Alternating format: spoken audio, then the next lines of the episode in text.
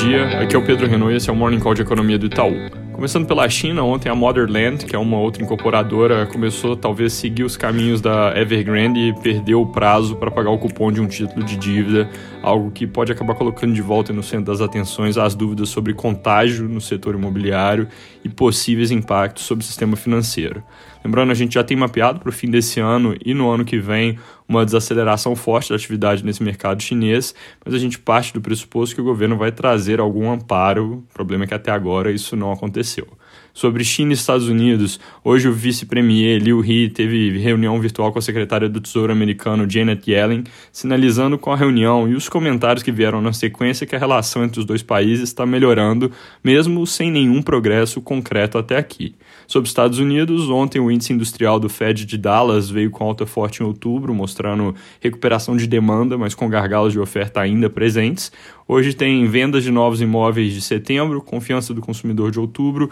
e sondagem industrial do Fed de Richmond também relativa a outubro. Aqui no Brasil, para quem não viu ontem, nós publicamos uma atualização extraordinária de cenário em função das mudanças no teto de gasto, com leitura de que o aumento da incerteza fiscal puxa para cima o risco país, leva a câmbio mais fraco, na linha do que nós estamos vendo agora, e piora as perspectivas para inflação, em uma combinação que vai acabar resultando em mais juros e menor crescimento econômico. Em números, a gente revisou a projeção de câmbio de 5,25 para 5,50 reais por dólar no fim desse ano e passamos a esperar que, para reagir à maior pressão inflacionária e à deterioração das expectativas, o Banco Central vai entrar em modo de controle de danos e fazer duas altas de 150 pontos, uma amanhã e uma em dezembro, e depois mais duas de 100 pontos em fevereiro e março, fechando o ciclo de alta então com Selic em 11,25% em vez dos 9% que a gente projetava anteriormente. Isso significa um pé mais fundo no freio, e com isso a nossa projeção de crescimento do PIB para 2022 foi de 0,5% positivo para 0,5% negativo.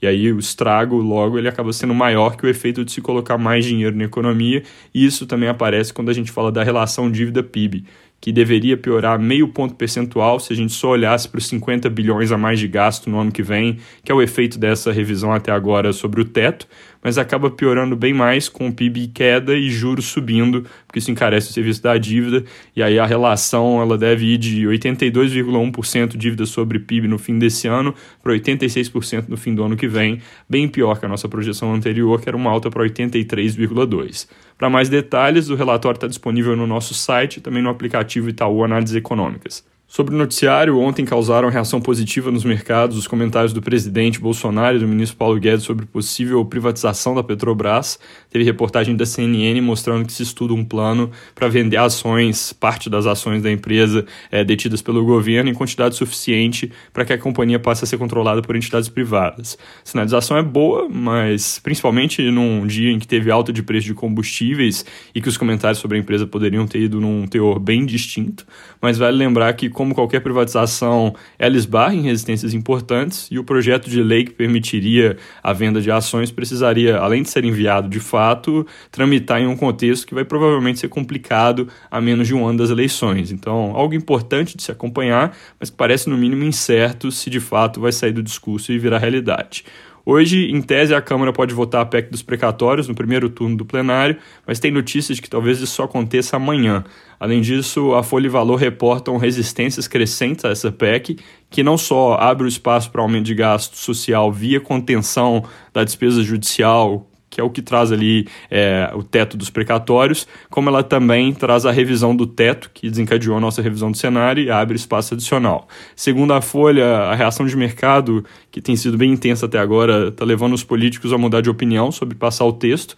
mas o jornal não dá muito mais detalhe do que isso. Já o valor econômico levanta um ponto adicional, que é que professores estão pressionando porque parte dos precatórios que seriam postergados pela PEC iria direto para essa categoria. Dado que já se anunciou o aumento do programa social e que para fazer isso ou se revisa o teto ou se fura, parece complicado ver uma mudança de curso agora. Na nossa leitura, na verdade, o mais importante é ficar de olho se ao tramitar, seja na Câmara ou principalmente depois no Senado, não se adiciona mais coisas no texto da PEC, tipo aumentar o Bolsa Família para 500 em vez de 400 reais, ou algum tipo de benefício para cobrir quem deixa de receber o auxílio emergencial e não vai mais receber o Bolsa Família, Auxílio Brasil. Ainda no Congresso, hoje também tem votação no Senado sobre o parecer final da CPI da Covid. Mudando para a agenda econômica, destaque do dia vai ser o IPCA 15 de outubro. Ele deve vir com alta de 0,96% no mês na nossa projeção, 1% no consenso de mercado, ainda impactado pelo aumento da bandeira de eletricidade de setembro, porque o IPCA 15 pega metade do mês anterior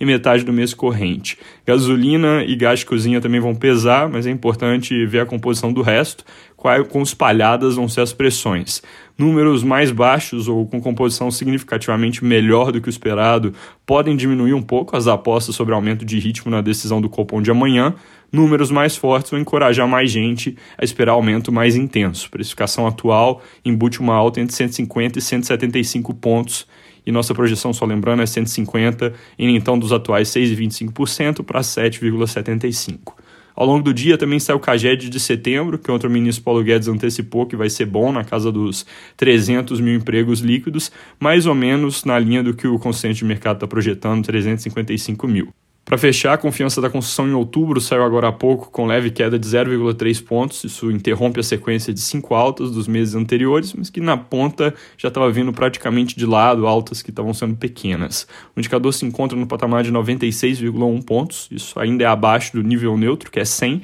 mas praticamente no melhor patamar ali para o setor desde 2014. Também saiu o INCC de outubro, mostrando alta de 0,8% dos custos da construção esse número foi o dobro do que era o consenso de mercado, com um índice em 12 meses que recua então mais devagar do que também se tinha na conta, indo de 16,4% em setembro para 15,4% em outubro. É isso por hoje, bom dia!